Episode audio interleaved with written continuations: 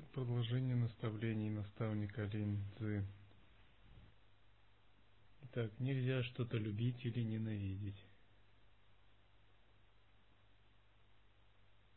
Ваша привязанность или наоборот отвращение к чему-либо основаны на двойственности.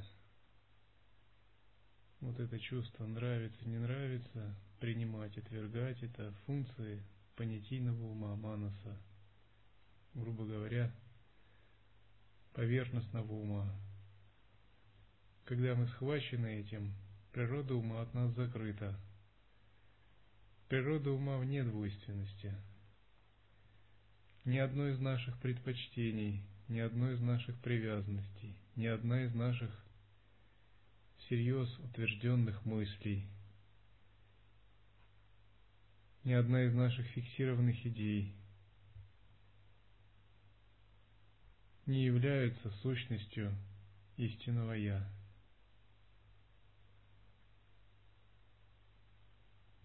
Поэтому здесь говорится, нельзя что-либо отвергать или ненавидеть, привязываться, любить или ненавидеть. Подлюбить здесь имеется в виду цепляться, прилипать умом, фиксироваться, привлекаться.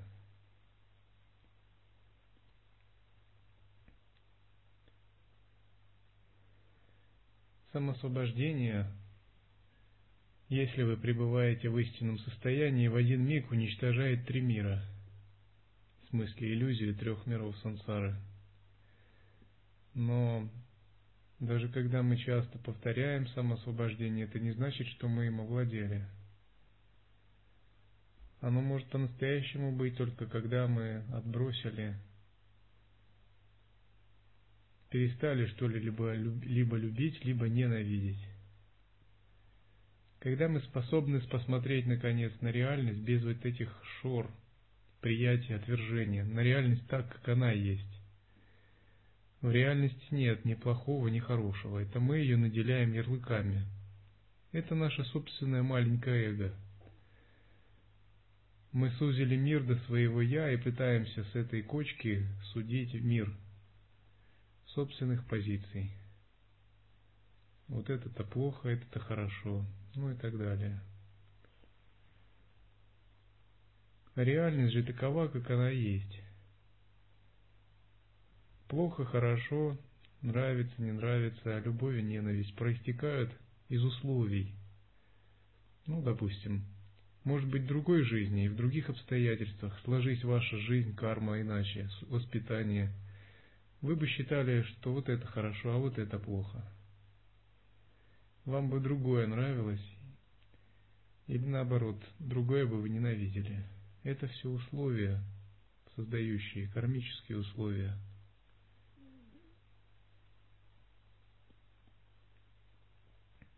Допустим, та еда, которую едят люди, от нее бы отвернулись боги. А то, от чего бы, что вызвало бы отвращение, может является очень приятным для голодных духов.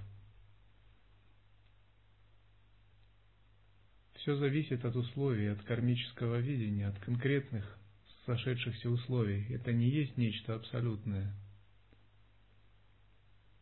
И только когда мы отбрасываем приязни, отвращения мы можем по-настоящему самосвобождать.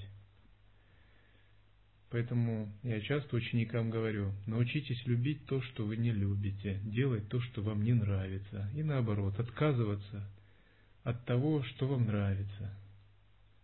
Выдерните из себя вот эти сорняки все из своей души, обретите ровное видение. Когда вы полностью пусты, вы ничем не схвачены, у вас нет ярко выраженных «нравится», «не нравится», «люблю», «ненавижу». Для вас все равностно.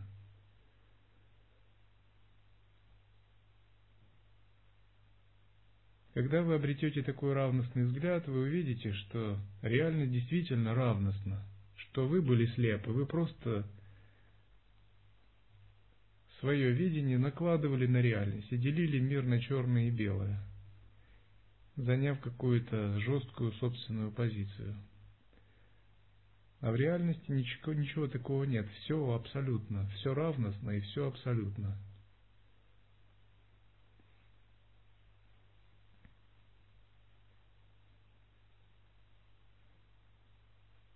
Если вы любите священное, то это лишь название священное.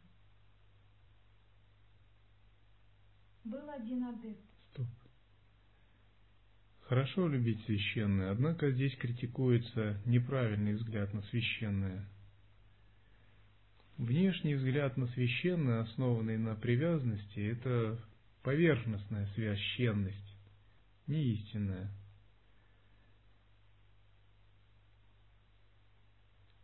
Она не соответствует созерцанию, а просто когда мы думаем, ну, священно это красивые изображения, красивые статуи, а, это гордые, возвышенные монахи, мудрые, это священное. Но задача не в том, чтобы отвергать священное, думать, вот это все тоже не священное – Задача в том, чтобы настолько научиться созерцать, чтобы священно увидеть в каждой мелочи, в обычном человеке, в повседневной жизни, в отвратительном даже, там, чем-то, что у вас не вызывало бы священного чувства, в грубом, в мирском. Такими глазами это можно увидеть только когда вы находитесь в истинном созерцании. Когда вы не выносите суждений оценок, а видите абсолют во всем. Кто-то может подумать, может быть, тогда отправиться в грубые места, которые дают желание, и смотреть там, искать священное – в публичные дома, в рестораны, в бандитские притоны, в гетто. Вот, и раз надо смотреть, где это самое священное, на бойне. Но, боюсь, вы там долго не протянете, даже если очень сильно будете пытаться искать священное. Об этом есть история. Один, один учитель рассказывал что-то наподобие – и он говорил, вам не надо принимать или отвергать, а стараться э, воспринимать все. И двое братьев обучались у него. Один понял его и пошел, открывал монастыри и храмы, переводил тексты, устанавливал статуи, обучал мирян, практиковал накопление заслуг и служение другим без развлечения на свое и чужое. Второй, поняв его слова, начал грабить, воровать, убивать, прелюбодействовать, считая, что он практикует. Через год они пришли к учителю, задавая ему вопрос, насколько они продвинулись в практике. И они спорили, кто из них понимает учение. Затем они задали вопрос учителю. Учитель сказал тому, Второму он сказал, ты попадешь в ад, ты неправильно практикуешь. Этот человек был переполнен злобой и гневом. Вопрос идет не о том, чтобы отвергать накопление заслуг, изготовление священных предметов и прочего. Это совершенно необходимо делать. Накопление белой кармы и очищение себя. Нужно сделать всю свою жизнь из этого состоящей. От этого очень зависит место вашего следующего рождения. Те, кто живут в нечистом состоянии ума и в нечистой карме, просто трудно даже подумать, э, какие у них шансы вообще. Очень много нечистой кармы. Жизнь в семье – нечистая карма. Работа где-либо нечистая карма, общение нечистая карма, впитывание мирской информации нечистая карма, работа на себя нечистая карма, общение с мирскими людьми, повседневная суета нечистая карма, все неподчиненное служению, все это нечистая карма. Жизнь в кармическом видении, пресса, телевидение и прочее – То есть человек этого не понимает, потому что он не знает, что такое чистое вообще измерение.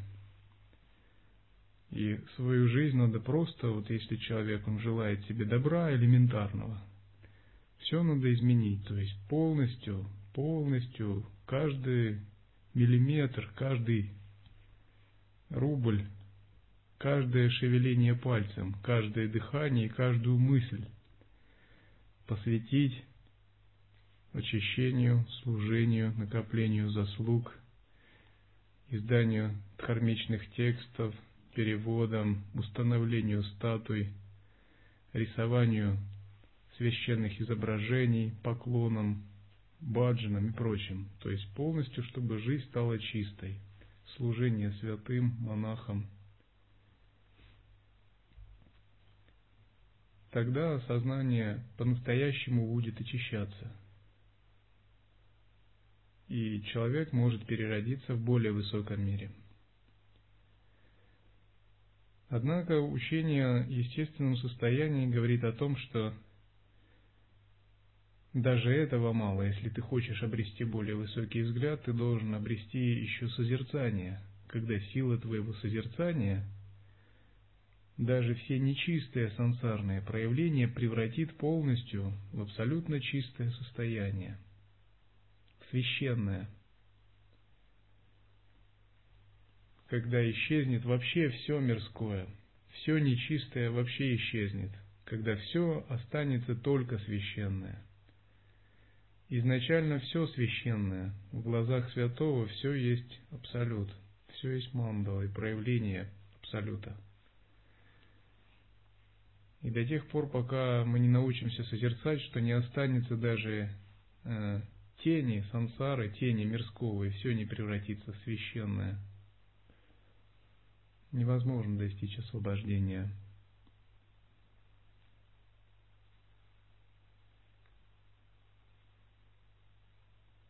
Был один адепт, который искал Манджуши на горе Утайшай. Какое заблуждение! На горе Утайшай нет Манджушни. Хотите ли вы узнать, где он находится? Тот, кто сейчас функционирует перед вашими глазами, никогда и нигде не подвергающийся изменениям или колебаниям, вот это и есть живой Манджушри.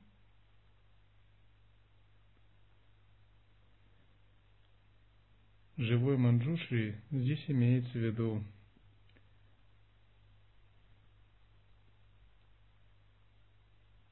высшее сознание, присущее просветлению. Он всегда перед глазами. Он не зависит от времени или расстояния. Как только мы смотрим истинным оком, он всегда сразу же перед нами. Если мы не смотрим истинным оком, нам надо его куда-то отправляться искать, проделывая долгий путь. Если ваше сознание сосредоточено в одной точке и сияет светом неразличения, то вы всегда и везде, при любых обстоятельствах, являетесь истинным Самантабхадрой.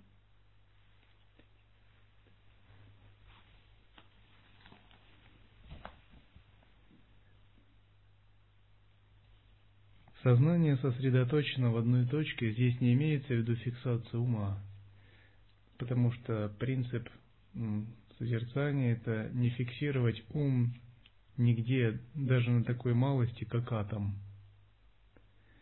Вы не должны при этом запутываться. Вы можете подумать, о, я получил наставление не фиксировать свой ум даже на малости, как атом. И зачем мне на чакрах фиксироваться или на, на дыхании – все это ложная дхарма. Вот так вы можете думать. Это неправильно. То есть вам дается конкретное наставление именно когда говорят о созерцании. Именно о собственном методе созерцания. Что при созерцании как таковом неправильно фиксировать ум где бы то ни было. Когда же речь идет о конкретных других методах и садханах, то Там фиксация ума – это часть метода, его надо уважать. Другое дело, что все относительные методы всегда подчинены созерцанию.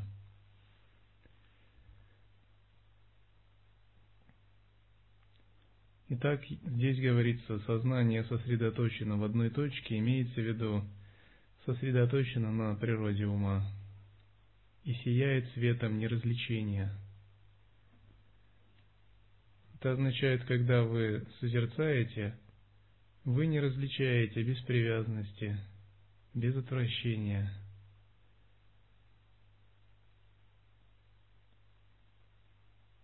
Когда вы смотрите, и вам у вас все равностно,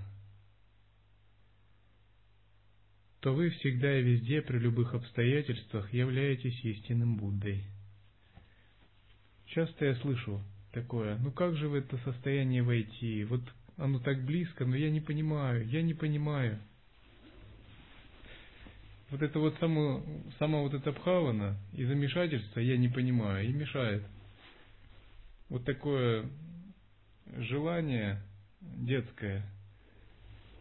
Нужно просто прекратить всю эту мысленную чепуху вообще. Вот это все я не понимаю. Нужно вообще прекратить опираться на вот эти мысли и рассуждения. И первый раз хотя бы расслабиться и остаться в точке, где ты есть, без желания понять что-либо. Умом и концепциями, просто расслабиться. И смотреть на какой-нибудь предмет, не включая мысли, или если они возникают, просто не прилипая к этим мыслям, возникли и ничего. И когда вы расслабляетесь и смотрите просто так, ничего не желая от этого, не желая каких-то даже плодов – без загадывания планов на будущее. Только осознавая, только будучи бдительным, то есть не засыпая, не входя в прострацию. Внезапно, о, вот оно. Нечего больше искать и понимать. Будь, оставайся, пребывай, расслабляйся –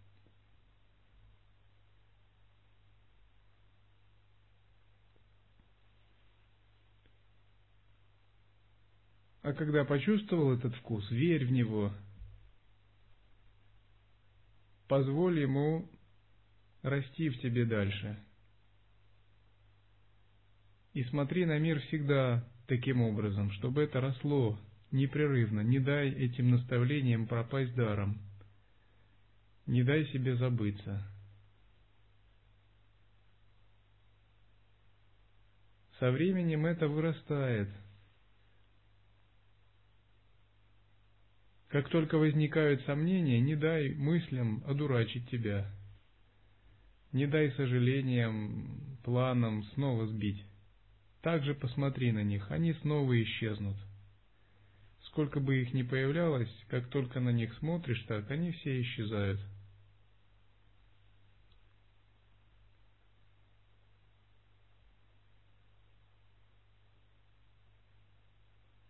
Когда вы поняли это, с этого момента э, начинается ваша пробужденная практика. Конечно, вы его тысячи раз потеряете, но зная уже, куда надо возвращаться, вы тысячи раз и вернетесь. Если вы, сосредоточив свое сознание, сами сможете освободиться от всех пут, то на том самом месте, где вы находитесь, и будет спасение. Линзы подтверждает мои слова. На том самом месте и будет ваше спасение от всех бед, несчастий, круговорота рождения смерти, как только вы примете такое видение. Такова дхарма следует понять, такова дхарма. Я где-то слышал такое утверждение. Так достигали просветления все Будды прошлого. Так достигают просветления все Будды настоящего. Так достигнут просветления все Будды будущего. Идя этим путем, можно достичь просветления. Не идя этим путем, нельзя достичь просветления. Когда вы осознаете это, у вас появится умение правильно читать тексты. Только после этого вы начнете понимать, о чем говорят священные тексты. Наконец-то вы поймете цену словам. Во-первых, вы начинаете понимать, что никакие слова не являются абсолютными. Тем не менее, у вас возникнет и другое понимание, что слова все-таки могут намекать на что-то за пределами слов – и что слова – это энергия того, что запредельно. Вы перестанете смотреть на условный смысл слов и будете чувствовать их дух, то, что за ними, и безошибочно разгадывать. Ментальные хитросплетения больше цеплять вас не будут, но вы будете, будете а, безошибочно улавливать пхаву абсолютного –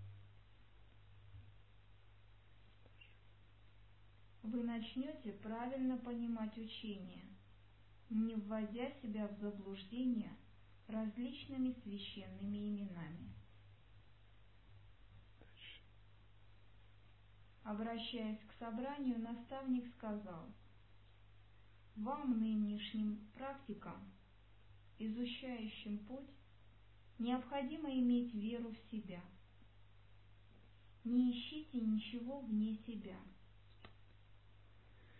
Опасные слова здесь. В том смысле, если их неправильно проинтерпретировать, можно ошибиться. Веру, конечно, не в свое маленькое, эгоистичное, себелюбивое «я», а в ту основу, на которой оно закреплено. Оно закреплено на более, на фундаментальной основе, это абсолют – Фактически то, что пытается вам объяснить учитель, это именно развитие веры в себя. Созерцать это и укрепляться в созерцании, отсекать сомнения – это не что иное, как развитие такой веры в себя, как в абсолют. При этом вы четко должны знать, какие ошибки бывают и отклонения, и почему. Если вы совершите какую-либо ошибку и неправильно поверите в то, что не надо верить в себя, то это будет стоить вам духовной реализации. То есть вы можете целую жизнь пустую потратить, даже в монашеской сангхате. Допустим, кто-то может сказать, конечно, я верю в себя, нет никаких проблем, все мне ничто, я в себя верю. Я верю только в себя. Но если ваше верование в эго, в ум, в видение, в какие-то состояния, собственные концепции, все это ложь, тлен, блеф, майя, неведение. Святые плачут, видя такую практику. Или хохочут от такой веры. Такая вера не нужна. Такая вера – это мара под видом духовной практики. Поэтому мы всегда должны очень четко разобраться, во что в себе верить, а что наоборот в себе отсекать и во что в себе не верить. Нужно не только верить в себя, но и не верить еще в себя. Верить в абсолютную часть и не верить в иллюзорную, в относительную. Только тогда вы можете обрести такую истинную веру. Поэтому, когда у вас появляется духовный опыт ясность или блаженство. Святые говорят, в это в себе не надо верить. Это всего лишь слой, как в луковице снимается. Видение, в это тоже не надо верить. Следует верить в чистое присутствие недвойственности, в пустотное сознание, являющееся самим гуру. Вовне следует верить в три драгоценности, рассматривая их как проявление этого сознания – Внешняя вера должна соединиться с внутренней верой. настолько, что все это станет нераздельным.